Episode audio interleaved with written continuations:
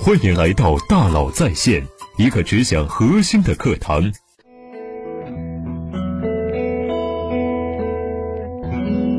你好，欢迎来到大佬在线。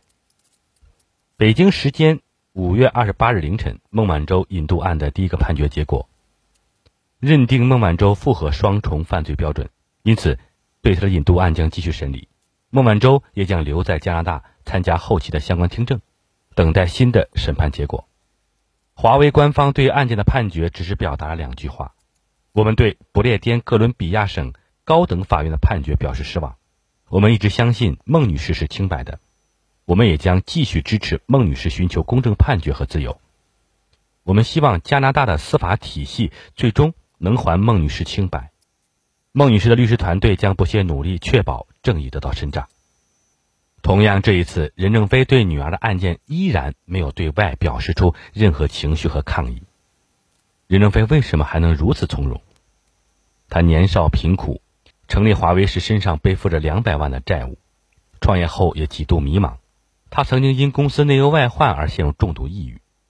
如今古稀之年，女儿又深陷牢狱。记者问他是否担心孟晚舟，他却说：“儿女大了，他们成长太顺利了。”受点磨难应该是好的，没有伤痕累累，哪有皮糙肉厚？英雄自古多磨难，我认为这个磨难对他本人也是巨大的财富。经过这些困难，有利于让他意志更加坚强，成长更加有力。就让他继续煎熬吧。任正非的从容到底从何而来？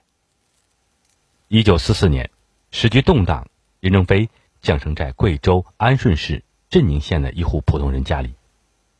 他童年时最熟悉的两件事就是饥饿与恐惧。任正非说过：“我处处都处在人生的逆境。”在我的父亲母亲中，任正非谈到年幼时的困苦。我们兄妹七个，加上父母共九人，全靠父母微薄的工资来生活，毫无其他来源。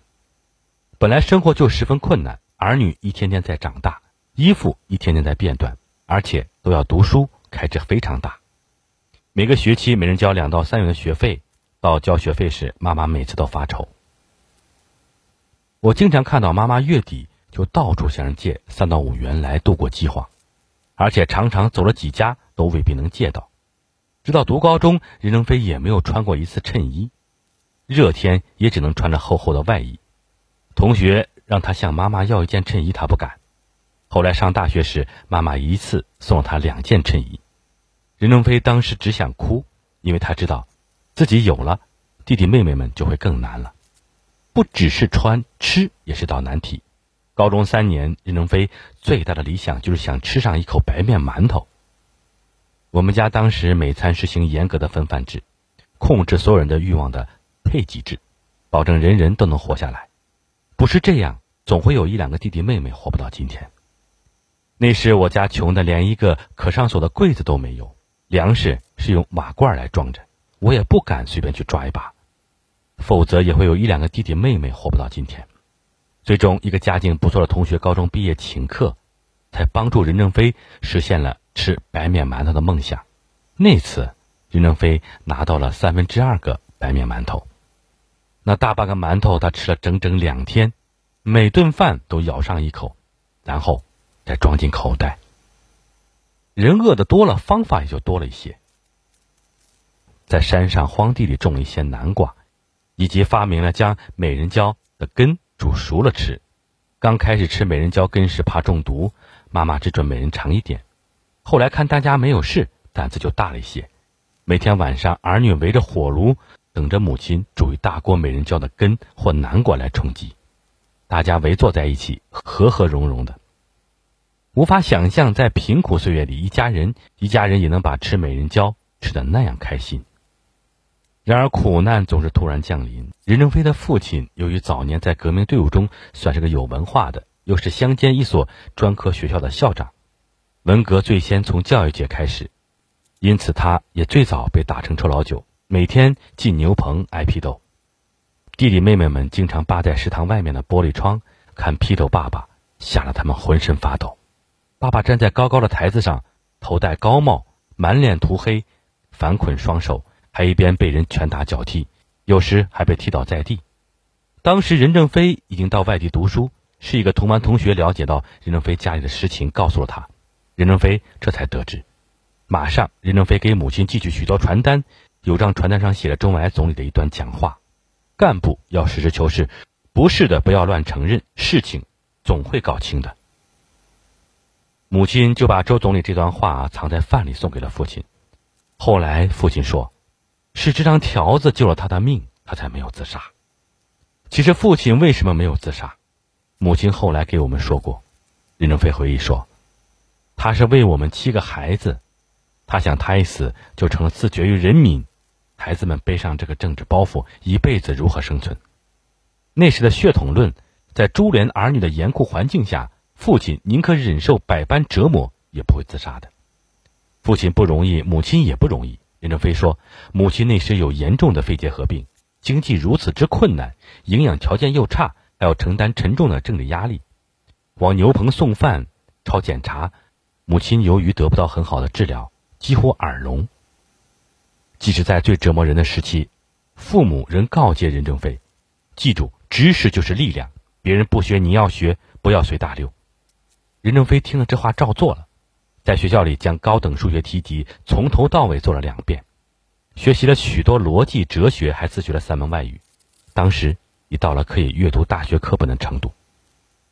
父母的精神无形的感染了任正非。任正非总结这段人生经历时说。物质的艰苦生活以及心灵的磨难，是我们后来人生的一种成熟的机会。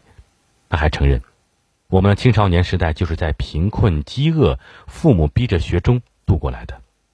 没有他们在困难中看见光明指导，并逼迫我们努力，就不会有今天的我。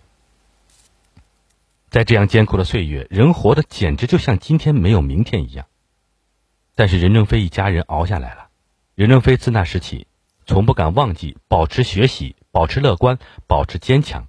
可他尚未知道，人生这样忍耐的意义到底是什么。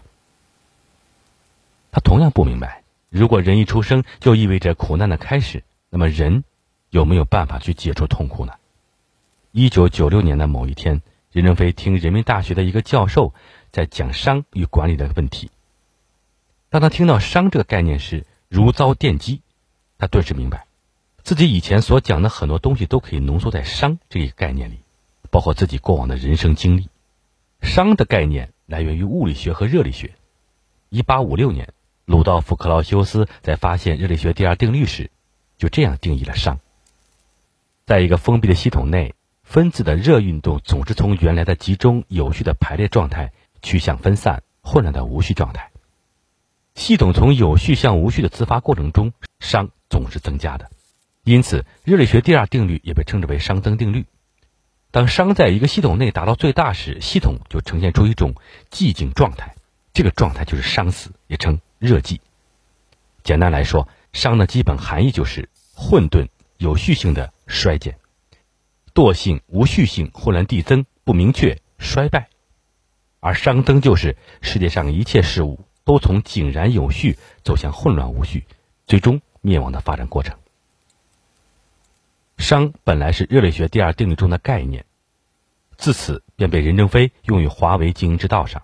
因为任正非发现，自然科学与社会科学有着同样的规律。对于企业而言，企业发展的自然规律也是熵由低变高，逐步走向混乱并失去发展动力的过程。因此，任正非才经常把华为和灭亡两个词关联起来，让华为人充满危机感。吴伯凡认为，热力学定律告诉我们，在一个系统里。无序性是一种宿命，它是一个你无法摆脱的类似于诅咒的东西，有点像地球上的任何物体都没有办法摆脱地心引力一样。任何一个系统，它永远受制于一种命运，那就是无序性。混沌是它的归属，所以有时候伤也被称之为伤死。死亡的死，死亡是一个最终的归宿。叔本华也这样说过：人一出生就开始了死亡的进程。随后，在一九九八年，任正非相继发表了多次内部讲话，诸如“不做昙花一现的英雄，在自我批判中进步”，华为的红旗到底能打多久？二零零一年又大谈华为的冬天，每一次都把华为和危机、衰退、破灭、死亡联系在一起。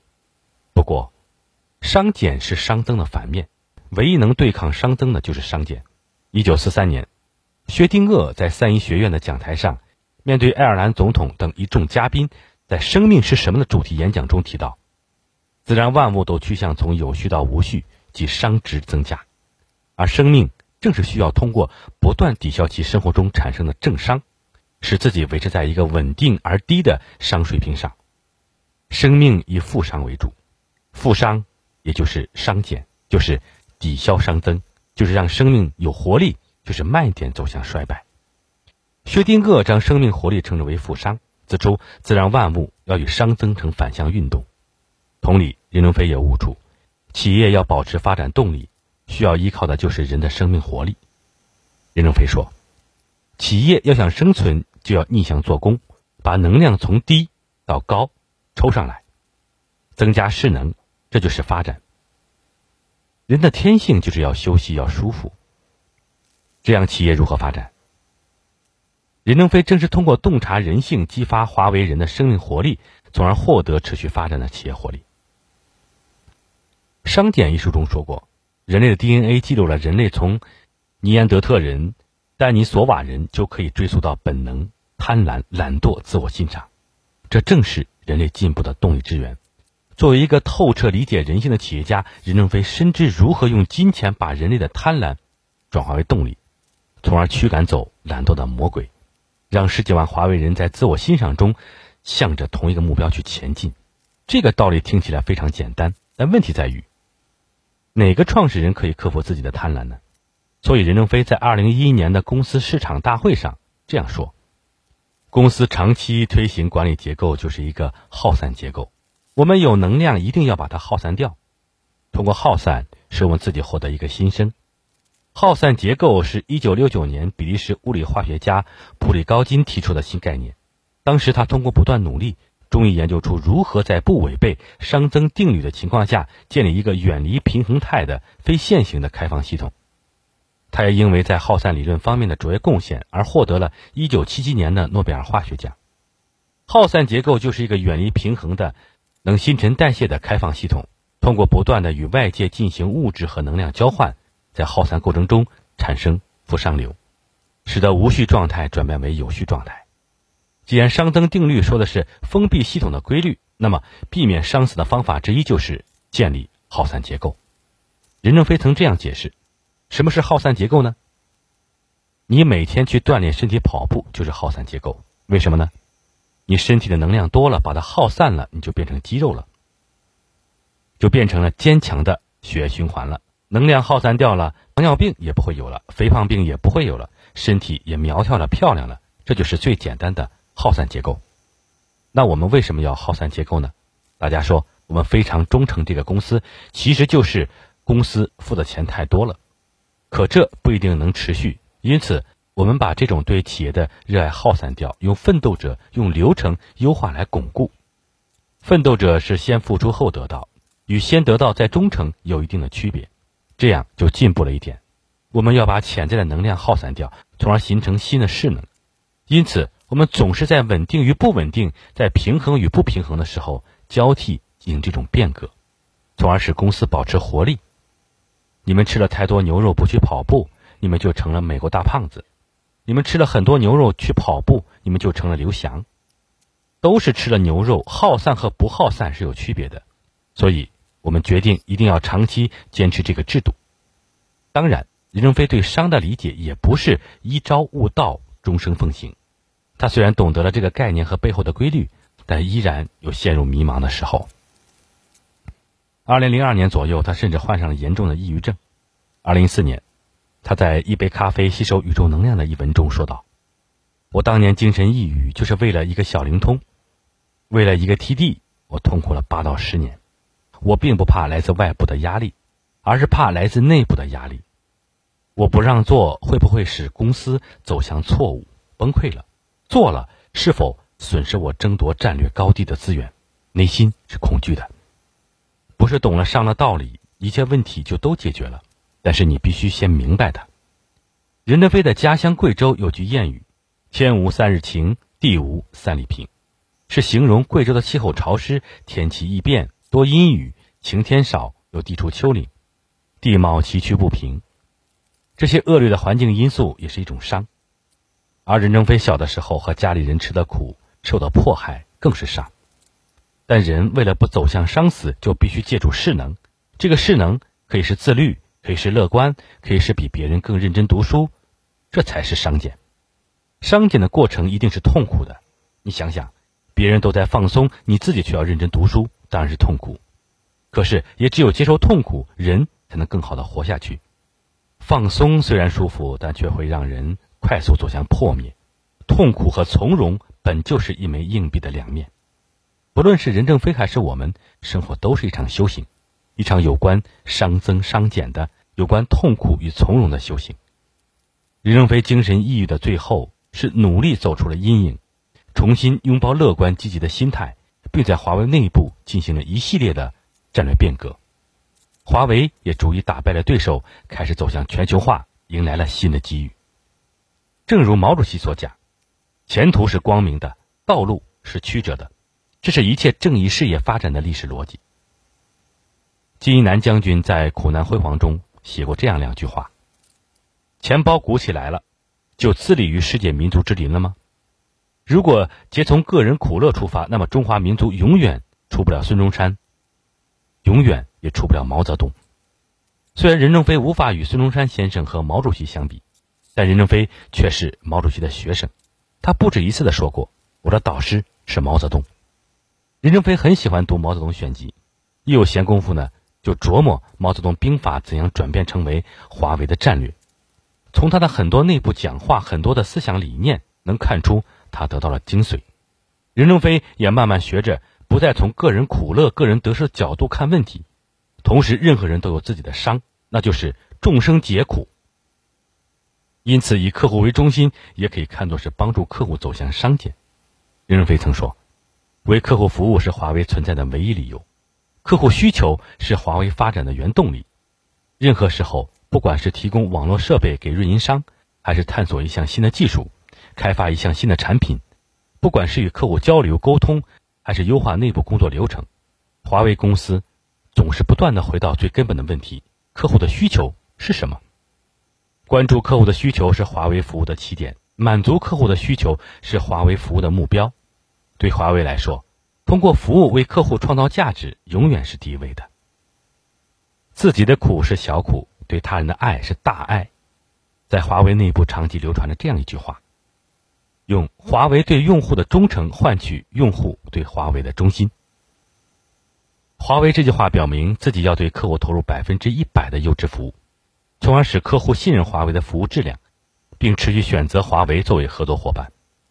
任正非在二零零六年的内部演讲《天道酬勤》中说道：“一九九四年，我们第一次参加了北京国际通讯展，在华为展台上，从来就没有救世主，也不靠神仙皇帝，要创造新的生活，全靠我们自己。”这句话非常的与众不同，但对华为的员工来讲，这正是当时的真实写照。设备刚出来，我们很兴奋又很犯愁，因为业界知道华为的人很少，了解华为的人更少。当时有一个情形一直深深地印在老华为的脑海：经久不退。在北京寒冬的夜晚，我们的销售人员等候了八个小时，终于等到了客户，但仅仅说了半句话“我是华为的”，就眼睁睁地看着客户被某个著名公司接走了。望着客户远去的背影。我们的小伙子们只能在深夜的寒风中默默地咀嚼着屡试屡败的沮丧和屡败屡战的苦涩。是啊，怎么能怪客户呢？华为本来就没有几个人知晓啊。由于华为人废寝忘食的工作，始终如一虔诚地对待客户，因此华为的市场开始有起色了。定格在人们脑海里的华为销售和服务人员的形象是：背着我们的机器，扛着投影仪和行囊。在偏僻的路径上不断的跋涉，目标的笃定者都是有所为有所不为，吃该吃的苦，并把自己的苦默默的往肚子里咽。有所不为体现在华为聚焦的主航道，不被短期利益所蒙骗。当年资本疯狂的涌入房地产市场时，华为曾有机会低成本拿下八十亩土地，发展房地产随便就能挣几百万、几千万，甚至更多。但任正非果断拒绝。他说：“第一，我对房地产没兴趣；第二，我不懂房地产，让我重新拿出人和资源干房地产，我不干。华为永远都不会做房地产。之后，华为便在通信领域的主航道中一路超越，终于挺进了无人区，成为众同行望尘莫及的行业先锋。舍弃利益也是一种痛苦，但华为今天的成功正是得益于一项智慧，从痛苦和舍弃中领悟出的智慧。五月二十一日，任正非的一份长篇访谈，洋洋洒洒的两万余言，坦诚从容，大气磅礴。可叹的是，表面看起来他关注的问题是华为如何应对当下的困境，但实际上内心深处忧虑着的却是国家的基础教育、人才培养、科学创造、科技创新、对外开放以及全球人才竞争。任正非已经开始了一场从他人苦乐出发，不过度渲染个人得失的修行。他看到了众人之伤，不论是美国的打压升级，还是女儿案件的前途未卜，都只是人生痛苦的一部分。痛苦本来就是任正非最熟悉的老朋友。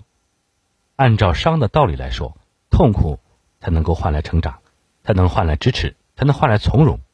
因此，专注当下，做好眼下的事才是最重要的。痛苦本身也是一种修行。二零一九年，华为的压力有目共睹。但在央视新闻面对面的采访中，任正非却说：“华为目前是最佳状态，心态之平和，居然分毫不受对手的干扰。”早年间，华为的战略部门在进行市场预测时，就预感到了华为商务部迟早会对自己下手，钳制自己的海外扩张。但华为没有因此大惊失色，也没有高声呼吁抵制美国，而是悄悄地藏了一招杀手锏——海思芯片。二零一九年，美国出了电信设备禁令的杀招。但没想到，海思芯片已经是厉兵秣马，默默发展壮大了十五年，成功的将了特朗普一军。任正非爱读历史，没有一种历史格局，没有一种对历史走向的成熟判断，如何能够令特朗普的狼子野心失算呢？相比之下，美国担心华为的技术撼动自己的通讯技术霸权，已经开始不择手段，要求台积电等使用美国技术和设备生产芯片的公司。都必须经过华为商务部的发放许可证，才可以继续供货给华为。吃相开始愈发的难看，这种不择手段正是一种惊慌失措的表现。但任正非也始终警示自己和大家：制裁华为只是美国少数人意见，它不代表全美国人民，不代表美国的企业。我们和美国企业的合作还是很认真的，还是真诚与美国的科技界、美国企业等加强合作。美国哪一点好，我们就学习它，不至于与我们的感情有冲突，这没关系。任正非强调，不能有狭义主义，还是要认真向美国学习，因为它最强大。任正非喜欢说，华为管理要静水浅流，沉静领导，灰色低调，踏实做事，不张扬不激动。这种灰度不是委曲求全，也不是软弱无能。金南将军曾对任正非说，在美国对华为围追堵截之时。华为想不成为亚洲乃至世界上伟大的企业都难，正是任正非所说：“我们只有胜利，别无选择。”真像那句诗中所写：“青山处处埋忠骨，何须马革裹尸还。”任正非这次活下去的修行，不光是活着，还要活得好，活成胜者。商的规律也体现在以终为始的重要性。商代表着生命终归虚无。人的终结、家庭的终结、企业的终结都是虚无。只有认识到这样的终，才能知道当下的每一件事该如何开始。由于熵增的结果是虚无，那么我们在努力走向熵减的过程中，正道沧桑则是我们的目标。任正非说：“熵增的过程是舒服的，但结果是痛苦的；熵减的过程很痛苦，但结果是光明的。正如人往高处走，水往低处流，水看似很傻，总往低的地方流。”总往脏的地方流，这些地方都不是人所喜欢的地方。正是因为水流往了低处、脏处，人的许多需求才得到了满足。当年华为人为了开拓海外市场，曾在印尼的考察路途中，车子陷入了泥泞，众人一起卧在泥泞中推车才脱险。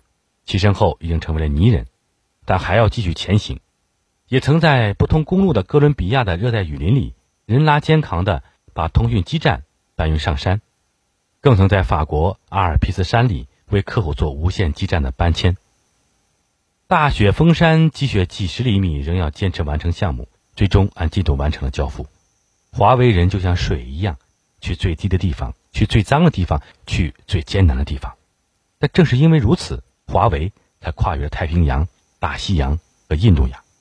二零二零年五月十六日，美国对华为打压升级。五月十七日，一位华为员工吐露心声，表示自己对美国收紧管控一事的看法。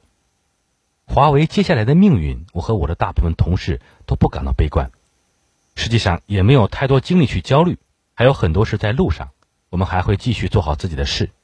很多时候，大家都认为中美博弈已经是滔天巨浪，但华为确实有很多像我一样傻的人。我们相信连接人和物的远方，相信远方更广阔的数字洪流。在历史长河中，很多以为的巨浪就成为了浪花。自讨苦吃和傻，全都是华为人的特质。任正非曾对彭建峰说：“华为为什么成功？华为就是最典型的阿甘，阿甘就是一个字。”傻，阿甘精神就是目标坚定、专注执着、默默奉献、埋头苦干。华为就是阿甘，认准方向，朝着目标，傻干、傻付出、傻投入。不傻不足以成人才，不足以成英雄。没错，傻是一种痛苦，舍己为人也是一种痛苦。但是痛苦才能换来从容，苦难才能换来辉煌，痛苦才能换来商减，只有商减才能激发生命的活力。在痛苦与从容的修行中呢，有时必须是自讨苦吃，才能常常精进。这是修行要保持的正道。天若有情天亦老，人间正道是沧桑。今天呢，华为正在和美国一些人下一盘大棋，但是比其落何处更重要的是用怎样的心态去博弈。金一南将军这样说：“任何民族都需要自己的英雄，真正的英雄是具有那种深刻的悲剧意味。”播种，但不参与收获，这就是民族脊梁。过去、今天、未来，成为民族脊梁的人们，他们历经苦难，我们获得辉煌。好，欢迎加微信幺三五二五幺六六二九来领取十点商学院的精彩内容。感谢您的收听，咱们明天见。